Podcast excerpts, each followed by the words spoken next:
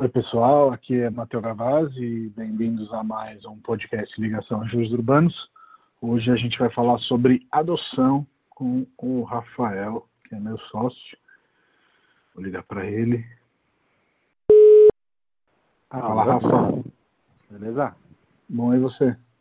Tudo certo. Tá me ouvindo bem? Tô ouvindo sim. Por aí, tá tudo tô, bem? Tô, tô te ouvindo bem também. É, já antes de começar a ligação, falei um pouco qual que vai ser o nosso tema de hoje, mas se apresenta brevemente aí eu vou puxando assunto, a gente vai, vai conversando. Ah, legal. Bom, é, sou Rafael Sorrigoto, sócio lá na Refúgios Urbanos, arquiteto, e pai de dois meninos, do Alan e do, e do Davi, que agora no, em 2020 vão fazer já quatro anos que estão aqui com a gente. Bacana. Ontem foi o aniversário do Alan, inclusive, né? Isso, é. Ontem o Alan fez 14 anos, ele chegou aqui, ele tinha 10 para 11 anos. E o Davi, quando ele chegou, ele estava fazendo 3 anos, ainda era bem bebê, assim, mas extremamente autônomo, mas bem pequenininho ainda. Bacana. E, e, Rafa, antes de falar deles em detalhes, que com certeza a gente vai fazer isso ao longo desse telefonema, eu queria te perguntar quando que a adoção entrou na sua vida como possibilidade, pensamento, enfim? Como foi esse, esse processo? Eu acho que antes de entrar na minha vida, eu enxerguei na, próximo de mim, assim, é, até em conversa com a minha mãe, é, tempos depois, assim, eu lembro de eu pequeno falando para ela que eu queria ter uma irmã e tal, e que eu queria que ela adotasse, enfim, uma criança. Uhum. Mas na minha vida em específico, é, acredito que logo que eu vim para São Paulo, né, isso foi meados de 2010, que começou a, a pairar uma vontade de, de ter filhos e tal. E até quando a gente foi comprar o primeiro apartamento, já foi uma questão, assim, a gente já procurava um apartamento com dois quartos, mesmo ainda nem estando no radar, assim, possibilidade de, de ter filhos, mas já pensando nisso, na possibilidade de, de ter filho. Legal. E, e, e você, um pouco para. Acho que é um pouco seu jeito, né? Mas me confirme ou me desminta. Antes de adotar mesmo, você iniciou um blog, né? Chama Dois Pais. E que depois virou Dois Pais de Dois, né? Porque inicialmente você não sabia que ia adotar duas crianças, então inicialmente era dois pais. Um pouco para falar do, do processo mesmo, é, jogar fora seus sentimentos. Como que foi é, é, é, esse momento aí de, de criação do blog, que eu acho que ele foi muito mais do que só criar um blog, né? Sim, sim. É, no primeiro momento, o blog era meio que um terapeuta meu, assim. Eu, eu colocava no teclado lá tudo que eu estava sentindo, meio que para botar para fora mesmo, ansiedade e tudo mais. Mas foi, na verdade, uma, uma necessidade, no primeiro momento, como um diário mesmo, assim para a gente uhum. ter lá arquivado tudo que a gente aprendeu com o processo, tudo que a gente cresceu e tudo mais, a, a mesma a ideia da, da, paternidade, a ideia do filho, como que ela vai é, com o tempo mudando e, e tudo mais. E num primeiro momento o blog era mais isso, esse caráter mesmo de, de registro extremamente pessoal. Num segundo momento, que foi quando a gente já tinha uns seis meses aí de, de escritos, a gente publicou, a gente passou pela primeira vez para alguém é, olhar, que eram alguns amigos próximos e tal. E isso acabou, na verdade, puxando é, muito é, novos leitores e tudo mais, e acabou crescendo muito a audiência assim, do, do blog. E aí, com o tempo, eu reparei que, na verdade, o blog estava virando meio que uma. É, tal qual para mim era essa terapia, para as outras pessoas também, no sentido de é, acompanhar mesmo uma história, sabe? Era, era como se um livro estivesse sendo escrito e você estava acompanhando capítulo a capítulo, sabe? Sim. Então eu tinha interação com muita gente, gays ou não, pessoas interessadas em ter filhos ou não, mas que estavam interessadas em, em ver o desenrolar de uma história, era isso. Sim. E, e aí o Dois Pais, depois de um ano e meio aí que a gente criou o blog, a gente teve a primeira postagem com os meninos, que foi quando os meninos chegaram. E, e aí quando tudo isso foi organizado para virar um livro, virou Dois Pais de Dois, porque no final das contas, como eu disse, mudou. e aí a programação de um filho virou dois, e aí, enfim. E, e, aí no livro, já que você chegou nele, vamos falar dele, ele tem duas faces, né? Como que ele se desenvolve na, na, na narração? Isso, é, na verdade, a, a ideia do, do livro, da diagramação do livro, é meio que separar mesmo as duas etapas da vida. Que uma coisa é a gente pesquisar, a gente ficar nesse momento todo pré-natal, digamos assim, uhum. que foram os livros que a gente leu, é, os grupos de adoção que a gente participou e tal, que é muito bacana, mas que é uma vivência absolutamente diferente, isso não tem como negar, de quando você está com a criança no seu colo e aí é você e você mesmo e bola pra, bora para frente, assim. E aí, é, a ideia do livro é meio essa, assim, a virada do livro, digamos assim, é o momento que os meninos chegam, é, entram na nossa vida. Então, é quando o telefone toca e tem uma assistente social do outro lado com a história dos meninos para trazer para o nosso colo, digamos assim. Uhum. Sim. Então, a primeira parte do livro é a parte do, do Crônica do Encontro, que eu chamo, que é, Sim. Que é todo o momento de descoberta meu e tudo mais, e essa ideia da paternidade muito tempo antes da, da adoção, até o encontro com o Luciano e o casamento e tudo mais. E aí a segunda parte é quando o telefone toca e aí o, o, nossa casa de dois vira quatro. Boa. É, vamos conversar um pouco aí, que eu acho que pode ser útil para quem está tá ouvindo, sobre esses trâmites da adoção.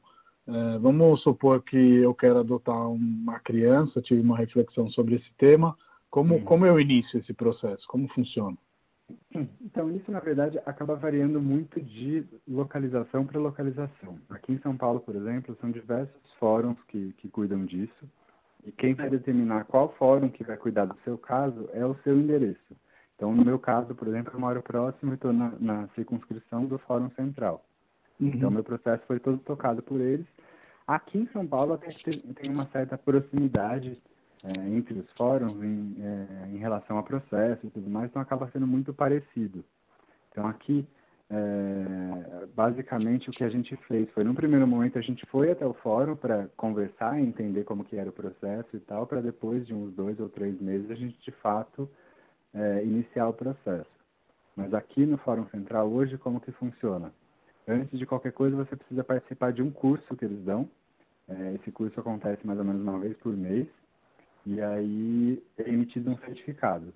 Com esse certificado você consegue protocolar o seu pedido para habilitação, que eles chamam. Que é esse processo todo antes da adoção, que é o processo em que eles vão analisar os seus documentos, analisar o seu histórico e te analisar em entrevistas, visitas e tudo mais, para a juiz assinar um documento de que você está habilitado, ou seja, você está apto para ser um pai adotivo. Bacana. É, e, e, depois disso? E aí com esse, esse documento em mãos, você consegue ir até o, o fórum levar a documentação que eles requerem, que é um, um formulário padrão, é um documento que comprove renda, que comprove endereço, é, é solicitado um exame médico dizendo que você tem boa saúde e tudo mais. É, são, não tem nenhum documento muito muito complexo, coisa do tipo. Uma coisa até que muita gente me pergunta de, de renda, sei lá, tipo, a pessoa tem medo de, nossa, não sei se eu tenho renda para ter uma criança e tudo mais. Essa é uma coisa até que, conversando com eles, eu fui me tranquilizando em relação a isso, porque até a nossa ideia inicial era um filho só muito por conta disso, assim, de, de medo mesmo, de será que eu vou dar conta do baque e tal. Uhum. E aí eles explicaram que, na verdade, eles consideram você usando todo o equipamento público. Então, a renda mesmo que eles solicitam, eles não abrem essa informação para a gente, mas é muito tranquilo conseguir ter essa, essa renda para... Essa aprovação. Assim, exatamente. Sim. Sim. E, e aí, certo ponto, depois que vocês fizeram o curso, pegaram o certificado, é, etc., é, vocês começaram a visitar um, um abrigo depois desse telefonema, né? Como que foi isso?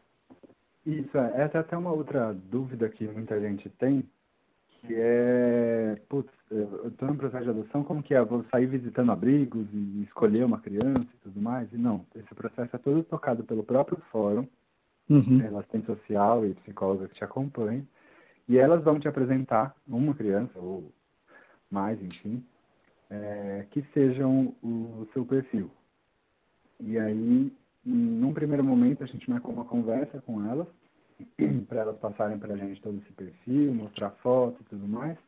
E a partir desse momento a gente começou a fazer essas visitas. Então eram ah. visitas que aconteciam todos os dias. É, para a gente foi, durou um mês. Isso vai variar muito do perfil da criança e da idade da criança. Para a gente durou esse um mês porque tinha uma criança pequena envolvida. Uhum. Quando é só uma criança ou uma criança só mais velha, normalmente esse tempo acaba sendo até muito menor. É, a gente tem casos de, de aproximação que durou tipo uma semana, enfim. É, depende muito do, do caso a caso isso. Ou seja, eu conheço a história, mas só para a gente explicar para quem está ouvindo, te ligaram, né? Falaram que eventualmente teria uma primeira possibilidade de vocês é, é, analisarem uma adoção, né? E você sempre conta essa história, acho engraçada, entre aspas, no final usaram a palavra plural, né? Meninos. É, sim, a gente tinha uma ideia aí de, de, de filhos meninos, não sei por, de onde surgiu isso, mas enfim, a gente sempre teve em mente que seriam dois meninos. E, e essas visitas foram bem legais, assim, porque o, o, tanto a psicóloga quanto a ciência social elas acompanham remotamente essas visitas, então é, sempre no, no, no dias, nos primeiros dias principalmente, a gente falava todos os dias com elas.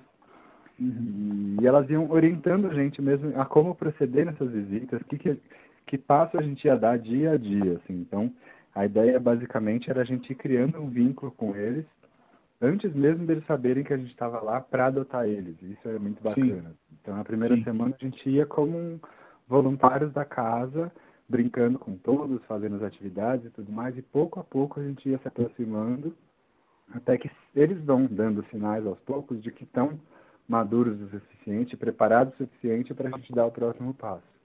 E aí elas foram orientando a gente a todo momento nesse passo a passo aí bem lento, mas que para a gente foi muito necessário, assim, tanto que, sei lá, no, no dia que a gente conversou com eles para dizer, ó, oh, a gente está aqui para adotar vocês e tudo mais, no mesmo dia eles já estavam chamando a gente de pai e falando orgulhosamente para os outros amigos e tal, que a partir daquele dia era para chamar a gente de pais do Alan e do Davi. Então, uhum. é só um reflexo de que, de fato, eles estavam preparados, primeiro, para um processo de adoção, o que é, não é todas as crianças que estão em abrigo que estão preparadas para adoção, é um processo também. Sim, sim. E segundo, que esse processo de aproximação entre nós quatro foi bem planejado, digamos assim. Sim, total. E uma coisa legal, que inclusive eu participei, né, é o projeto Parabéns, que é esse, não sei se é uma ONG, mas enfim, é um projeto social é, de, de algumas meninas que organizam nesses abrigos as festas né, de aniversário dessas crianças que estão em situação vulnerável. E um, uma das festas foi a do Davi, né? Que vocês participaram.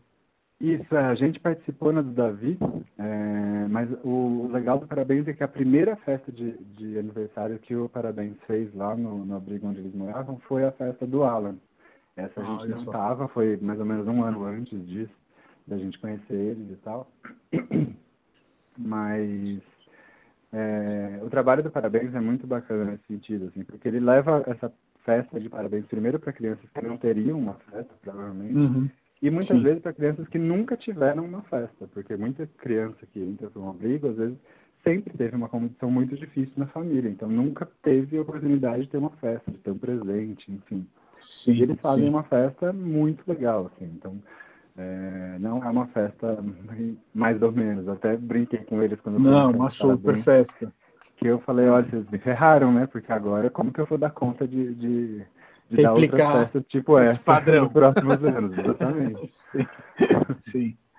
Mas e é, tem, eu, tem eu, eu participei, Eu participei dessa, que eu lembro que era, eram do, é, alguns irmãos, né, que viviam no abrigo e era a festa de uma dessas irmãs.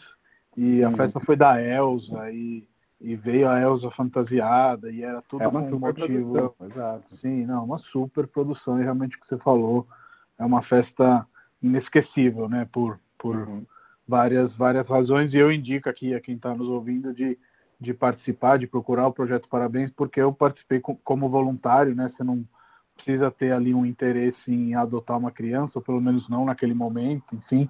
Dá para participar como voluntário só para ajudar e doar um sorriso aí é, para essas crianças. E como que foi aí o momento desses 30 dias, onde certo ponto falaram para vocês, ó, vocês estão aptos, o período de adaptação já rolou, agora se vocês quiserem, vocês podem realmente oficializar e levar eles para casa. É assim, foi, foi uma construção tanto para a gente quanto para eles, assim.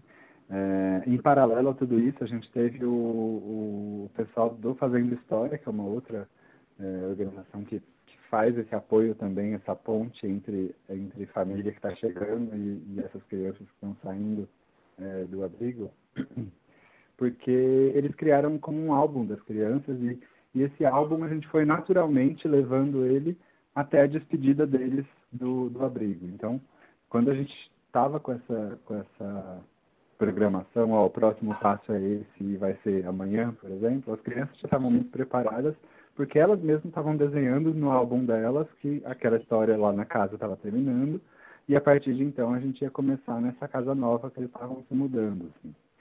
Mas foi uma agitação total, porque a gente estava, por exemplo, programado para uma segunda-feira para eles virem para casa, e aí na, na quinta-feira final da tarde, ligam do fórum para a gente e falam, ó, a juíza teve um imprevisto, na segunda não vai estar em São Paulo, ela queria passar, uh, queria que vocês buscassem as crianças amanhã para já ficar com vocês de vez. A gente já tremeu, né? Peraí. Eles Sim. nunca dormiram em casa e de repente vai vir os dois de uma vez aí. É, mas foi muito gostoso, assim, aquela coisa de. É, eu acabei tirando a licença, né? Então eu saí do trabalho, mas ao mesmo tempo foi aquela loucura no trabalho, assim, todo mundo mega feliz, como se tivesse nascido, assim, como se estivesse indo para a maternidade, de fato. Assim. Sim, sim. E uma coisa que, que me vem sempre à cabeça desse seu processo é a questão de realmente uma mudança de vida, né, do dia para a noite, é, uhum. literalmente. E aí, como foram esses primeiros meses, assim, de adaptação recíproca, eu diria, né? Vocês com uhum. eles e eles com vocês.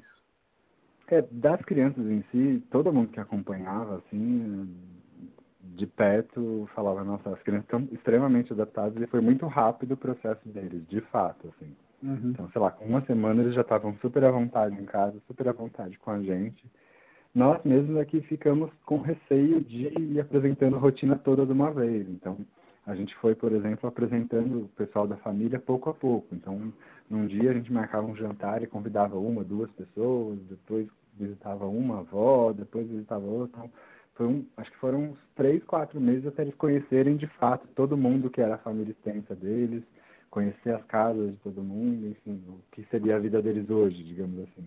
Sim. Mas para eles foi muito tranquilo, assim, essa adaptação. É, para a gente, que a gente fala que foi um pouco mais complicado, porque, de fato, é, não é nem tanto de, de trabalho, mas de preocupação mesmo. Né? Aquela coisa de você não dormir direito, porque você está preocupado, você está respirando, você não quer beber água, está com frio. Você fica se colocando no lugar da criança. Tipo, você está, de repente, Sim. na casa de um estranho. E aí você não sabe onde fica a água, onde tem cobertura, onde tem não sei o que lá. Então você fica naquela, o tempo todo, tá tudo bem? Tem alguma coisa? Não sei o que lá. Sim. E aí nessa eu perdi 12 quilos, assim, lá, em menos de dois meses, porque é uma correria, assim. E ao uhum. mesmo tempo, é, eles vieram para casa num, no mês de novembro, que era final do ano letivo, só que a gente fez questão de manter eles nas escolas onde estavam, já, porque já não dava mais tempo de, de mudar, né? Sim, para escola perto de casa. Mas a gente queria ao mesmo tempo mostrar para eles que para a gente a escola era importante e tudo mais. Então, eu fiquei num rolê assim de cinco horas de trânsito de São Paulo todos os dias para poder levar e buscar eles, que eles estudavam na escola lá na, na Zona Sul. Uhum. Então, Sim. foi bem cansativo, assim, mas eu, eu acredito que foi muito importante para eles entenderem que enfim, agora ia ter alguém com eles olhando isso tudo e acompanhando eles nessa história toda que não, até então não tinha ninguém, nem por, por ineficiência, digamos assim, do abrigo, porque não tem como mesmo, né? Sim, sim, total. E no início da, da nossa conversa você falou dessa questão que as pessoas podem escolher o perfil, etc.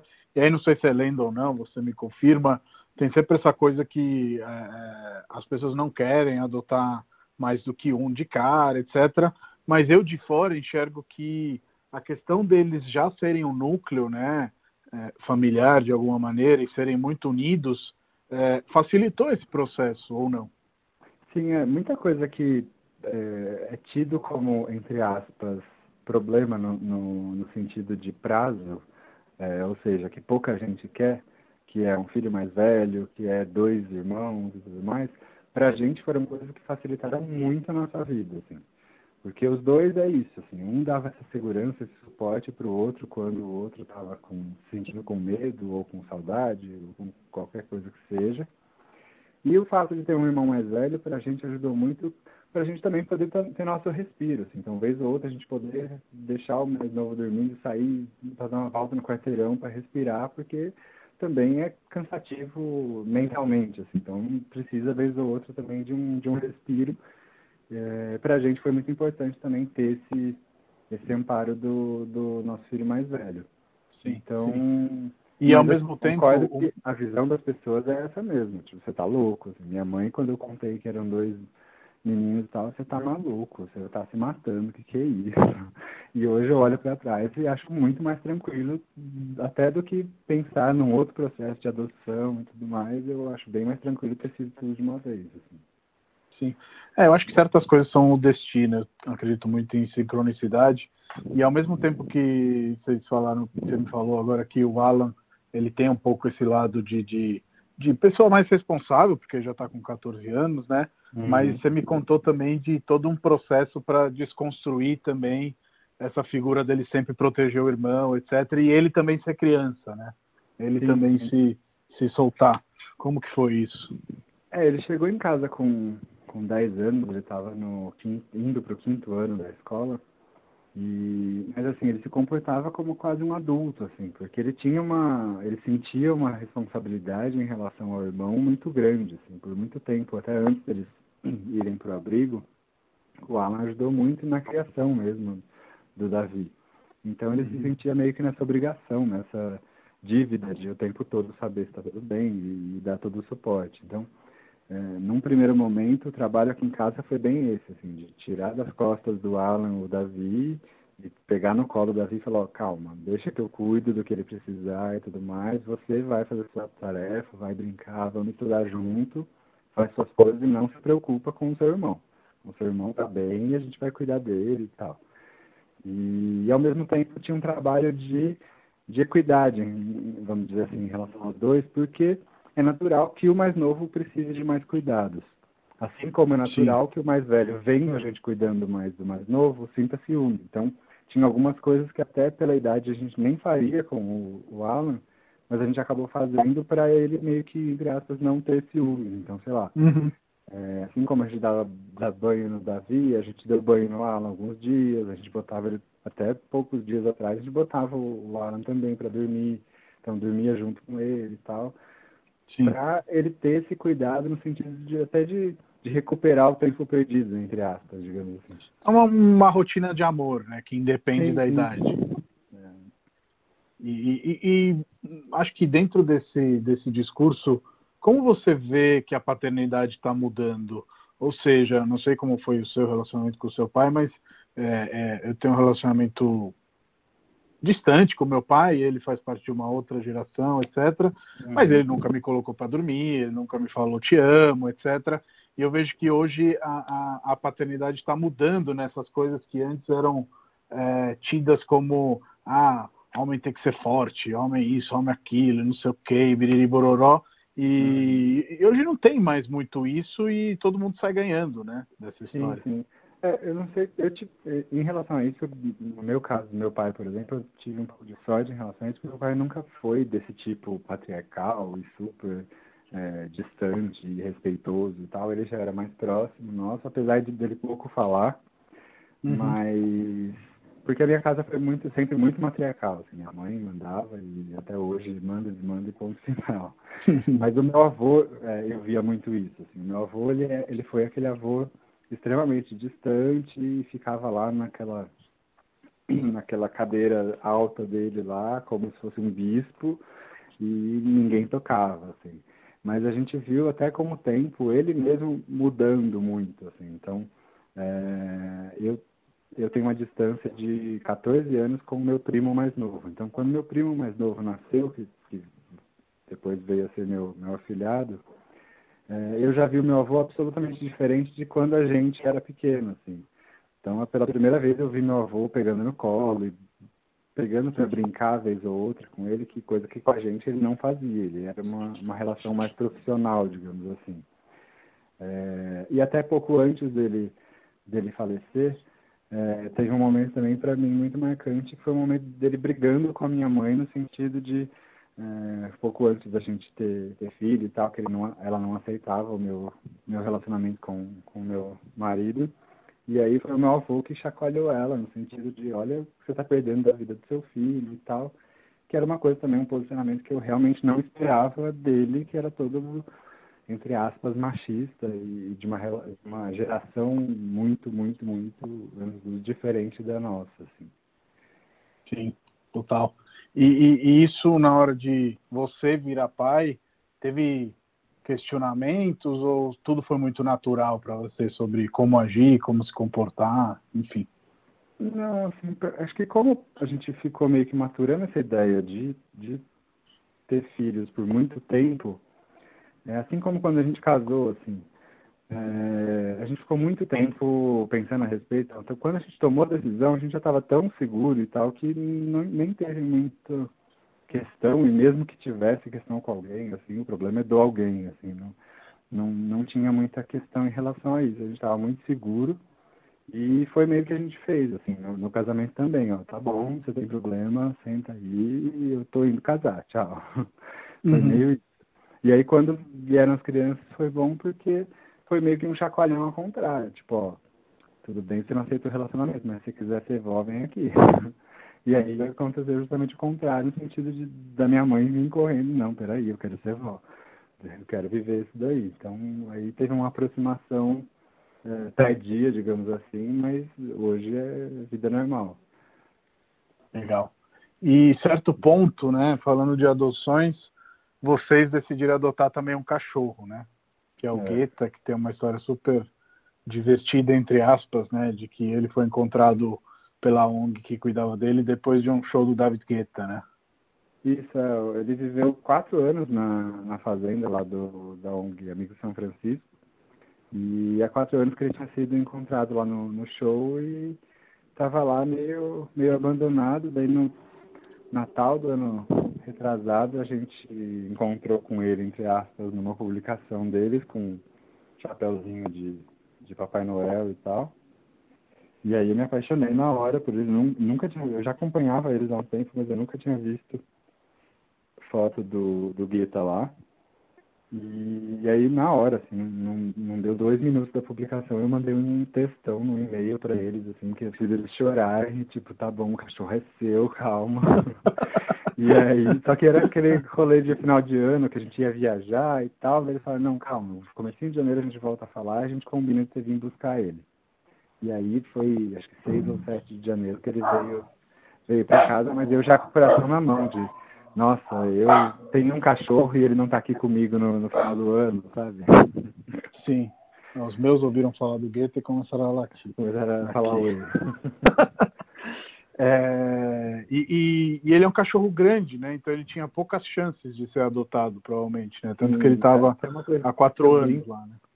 É, até uma coisa que eu brinco com a Gabi lá do, da Roma São Francisco é que a gente adotou ele sem encontrar ele primeiro, sem conhecer ele. Eu só tinha visto uma foto, aí pelo uhum. WhatsApp uhum. eles mandaram pra gente algumas outras fotos e vídeos, mas ainda assim eu não tinha muita noção do tamanho. Eu fui ter noção Sim. do tamanho a primeira vez quando ele chegou pra, pra vir pra minha casa, que aí eu olhei e falei, nossa, ele é muito maior do que eu imaginava, mas tá bom, tá aqui. é esse, vamos lá. E ele já tinha 6 para 7 anos, então já era um cachorro adulto para até início de, de idade até. E de fato tinha poucas, poucas chances, assim. E até um trabalho que a ONG faz bastante é de. A gente está muito em contato até hoje, muito por conta disso, para a gente é, trazer depoimentos e tal de adoção de, de cachorro mais velho que é, é, muito pouco procurada, mas, cara, tem, tem coisas incríveis, assim, do cachorro mais velho, que não tem aquela agitação do filhote, enfim, é outro, uma vivência muito carinhosa, assim, sabe? Sim, sim. Bom, o Guetta eu acho que é uma dádiva no sentido que é um cachorro muito tranquilo. Eu adotei a Mira também por foto, quando eu fui pegar ela já era para pegar mesmo, uma história muito uhum. parecida. E no início ela foi bem problemática no sentido que ela não tinha medo, não se acostumava, essa questão do, do xixi em casa e fora de casa, que eu sei que o Guetta não faz nem a pau xixi em casa, ele gosta mesmo uhum. de, de, de, ir pra rua. Enfim, acho que é, é, é, muito bacana esse lar de amor que vocês criaram e o Guetta meio que veio para fechar o, o circo, né? Faltava um Sim. bichano. Equilibrar as energias. Sim. E, e, Rafa, uma coisa que eu vejo que você participa, ou é chamado a participar muito, né? Já teve campanha da Coca-Cola, do Pão de Açúcar, enfim, teve agora há pouco uma reportagem do UOL. E é, eu sei que você não é um ativista propriamente dito, mas eu sei que você tem as suas próprias revoluções para promover sempre com essa forma gentil e essa postura de, de olhar para o outro. Quanto é importante participar de, desses programas, etc., para desconstruir essa, essa visão de tipologia única de família, enfim. Acho que você hum. pode falar melhor sobre isso. Olha, para mim, assim, sempre que eu, que eu consigo, é, enfim, agenda e tal, eu estou extremamente aberto, porque eu acho super importante que foi um movimento que para mim foi importante e eu não tive lá quando eu, por exemplo, eu criei, eu criei o blog. É, uhum. O blog nasceu de uma de uma não eu não achei no Google ou onde quer que seja depoimentos de um gay que quisesse ter um filho, por exemplo, que, que tivesse adotando e tudo mais. Eu sabia que já tinha casos pelo Brasil e tal, mas eu não, não encontrava esse material. É, ou até, independente da, da, da, da, da sexualidade, é, uma uma noção mais humana mesmo, assim, de, sim, da sim, pessoa medo, da pessoa, daquela coisa de pele, sabe? De, de, de como que é o sentimento dia a dia dessa história toda e tal. Então o blog nasceu muito disso e tudo que tem de campanha e tal, que eu vejo que tem esse apelo é, mais humano e tal, eu faço de tudo para participar, porque de fato é, eu acabo meio que impactando muitas vidas, assim. Então, com o blog a gente já, já conseguiu chegar em 90 mil acessos. É, esses vídeos, tipo esse do UOL que saiu recentemente, é, tem um, uma quantidade de pessoas que escrevem depois, mil e uma coisas, desde dúvidas até pessoas super emocionadas e tal, que, enfim, vale cada minuto que a gente se desdobra aí para viabilizar esse tipo de trabalho. E recentemente teve um vídeo também do, do Sesc é, sobre paternidade que, enfim, fiquei lisonjeado assim, de participar do lado de Antônio Prata, que para mim é uma super referência de literatura e tal. E ele tem uma relação com os filhos também muito, muito, muito legal. Bacana. E você falou do SESC, eu acho que é interessante contar também como vocês estão criando os meninos para ter uma, uma relação com a cidade, né? Vocês moram no centro, transitam muito aí na Praça Roosevelt, no Minhocão quando ele está aberto para pessoas. Enfim, acho que isso também é um, é um paradigma né, a ser quebrado de um lado e do outro você criou numa, você cresceu numa realidade mais a dimensão humana que é São Carlos, né? Que por mais que é uma cidade grande, ela não chega aos pés de São Paulo em questões de tamanho, problemáticas de, enfim, violência, segurança, etc, etc. Como que é esse desprendimento, né? Porque eu imagino que é, tem também uma questão de, de, de, coração de pai, etc., mas ao mesmo tempo vocês querem que eles vivam a cidade, né? É assim, é, eu sempre, pela, até pela formação, sempre gostei muito de andar pela cidade, quando a gente viaja, é muitos quilômetros rodados e tal, que de fato eu gosto de andar meio, meio sem rumo e descobrindo e tal. É, e aí quando a gente teve filho, na verdade, veio um pouco essa questão de preocupação, que a gente mora no centro e tal, mas para mim veio exatamente ao contrário, assim, de, desde pequeno eu acho que ele tem que ter contato com tudo isso para ele entender que com problemas ou não, essa é São Paulo, com problemas ou não, esse é o nosso bairro, com problemas ou não, é isso que, que é a nossa vida, assim. Então, a gente tem que conhecer desde pequeno para cortar possíveis preconceitos e, e, medos e tal, e, e tratar isso com naturalidade e pelo contrário, assim de uma forma gentil, tentar ir melhorando o que for possível, que tiver ao nosso alcance, de pouco em pouco.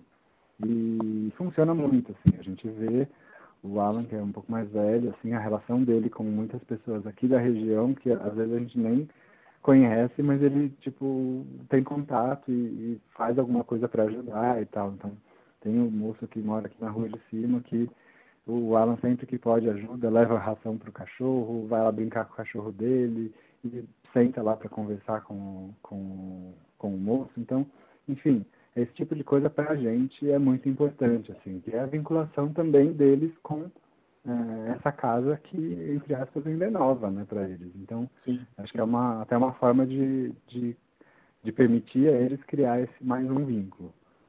Com certeza. E eu sempre, antes de, de, de encerrar os podcasts, eu peço para o convidado é, dar algum conselho, né? E aí, hoje a gente está falando de adoção, então um conselho para quem está pensando em adotar ou eventualmente ainda está em dúvida, o que, que você falaria aí para alguém que está nessa caminhada? Olha, é um, é um mergulho na água gelada, não tem jeito. não dá para amenizar isso. Mas para quem está disposto aí a, a uma mudança de vida, é algo incrível. Assim. É, de fato, muita coisa fica difícil, a agenda vai ficando cada vez mais complicada e tal, mas a, retribuição que a gente tem dia a dia é gigantesca. Assim. E você está falando de filho, está falando de cachorro, está falando de planta, o que você puder adotar aí pouco a pouco na sua vida vai fazer toda a diferença. Assim. Mesmo a adoção de cachorro já está na segunda e é só alegria, assim, não, não tem muito. É, são histórias que a gente vai criando e tecendo aí uma, uma, uma trajetória muito, muito legal junto. E mais do que isso, acho que não tem preço você ver o outro crescendo, assim, ver o outro crescendo aqui na, na sua asa é uma delícia. Difícil vai ser quando eles começarem a sair, mas aí é problema 2.0. Sim, sim. E você acha que dentro disso vale falar também que não tem muito momento, porque eu te conheço um pouco, né? A gente hoje é, é, tem um nível de amizade muito bacana, e eu imagino que você leu muito, você pesquisou muito, etc., mas que certo ponto chegou o telefonema e você não estava pronto, por mais que você tivesse preparado. Você acha que, que é por aí também? Não existe um momento? O momento é quando realmente você se inscrever e a coisa acontecer? É, com certeza, até porque assim, não tem muito como você não ser racional com um processo que é extremamente lógico, digamos assim. Você tem que pegar uma pastinha de documentos e entregar uma pastinha de documentos. Não tem essa de Sim. botar culpa na camisinha que estourou, no, no anticoncepcional que você esqueceu de tomar. Tipo, não, é um negócio extremamente racional e lógico. Então, é, para você viabilizar, para a gente viabilizar isso, a gente teve que, num dado momento, se olhar e falar, ó, vamos, é agora e ponto final.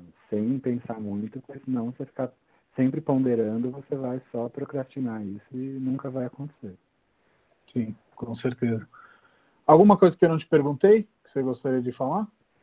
Não, acho que é isso, a gente falou bastante coisa aí e, enfim, para quem tiver mais dúvidas, tá, estou sempre aberto a papos e cafés e afins e podemos desenrolar mais o que for preciso. Valeu, Rafa. Obrigadão. A gente vai Valeu, Obrigado a você.